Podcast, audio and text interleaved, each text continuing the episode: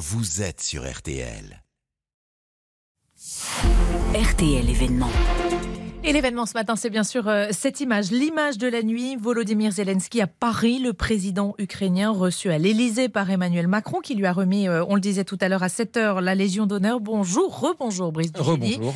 Euh, Vous étiez à l'Elysée hier soir. Pourquoi vient-il jusqu'à nous? En fait, il a deux objectifs, Volodymyr Zelensky obtenir plus en armes et en financement et obtenir plus vite. Et pour le faire, évidemment, venir en personne, ça a plus de poids que par téléphone ou en visioconférence. Il est arrivé à l'Elysée dans son désormais traditionnel euh, treillis Mmh. militaire. Et après les habituels remerciements pour l'aide apportée depuis le début de la guerre à Olaf Scholz et Emmanuel Macron, Volodymyr Zelensky est allé droit au but.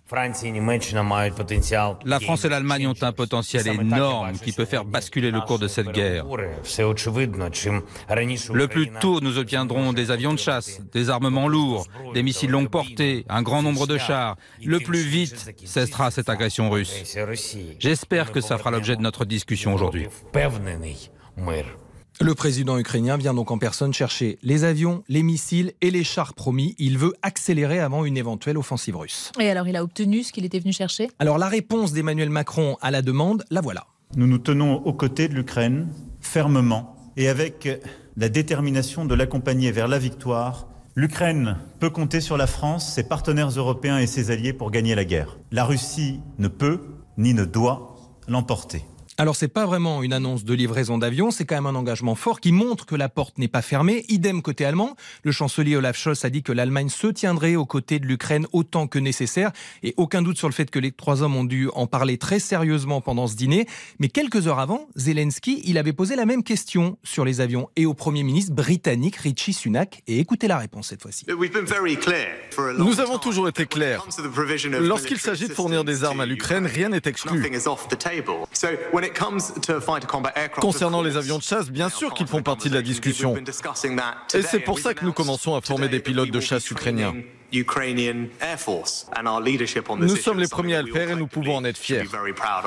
Le Premier ministre britannique est beaucoup plus clair, il va plus loin que le duo Macron-Scholz et il revendique même le leadership sur ce, sur ce sujet. Mais alors ça veut dire que Zelensky fait jouer la concurrence entre les États? Eh ben En fait, Zelensky, il sait qu'elle existe cette concurrence, une forme d'émulation entre les États pour garder ce leadership mondial. Il l'a constaté avec les chars. La France a été le premier pays à livrer des chars légers, puis la Grande-Bretagne a embrayé avec ses, ses chars lourds, et les États-Unis et l'Allemagne ont dû aussi livrer à leur tour. En fait, pour ces États, il s'agit certes d'aider l'Ukraine, mais aussi de garder un rôle majeur, une influence dans ce qui est en train de se jouer en Ukraine et dans le monde. Et ça, Volodymyr Zelensky, il le sait, il l'a compris. Lorsqu'un pays lui donne quelque chose, ça incite, voire oblige les autres à le faire. Il utilise cela au profit de l'Ukraine. C'est de la diplomatie. Mais, mais, Brice, justement, cette présence physique, elle change vraiment quelque chose en, en diplomatie? C'est vraiment utile de se placer physiquement pour ça? Mais Le président ukrainien, il a l'habitude de dire qu'une relation diplomatique, c'est aussi une relation personnelle avec un homme ou une femme, un caractère, donc des affinités ou pas. Et ces choses-là, avant tout, ça joue dans le secret d'une salle, dans une confidence et pas dans une conversation téléphonique. Et la présence physique, elle permet aussi des choses un peu plus inattendues dans le protocole, comme l'humour, que maîtrise assez bien le président ukrainien, ancien comédien. Écoutez la fin de son discours hier en Grande-Bretagne, à Westminster.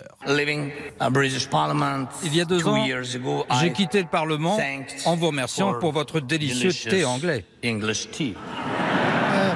Et aujourd'hui, je pars en vous remerciant par avance pour vos puissants avions de chasse anglais.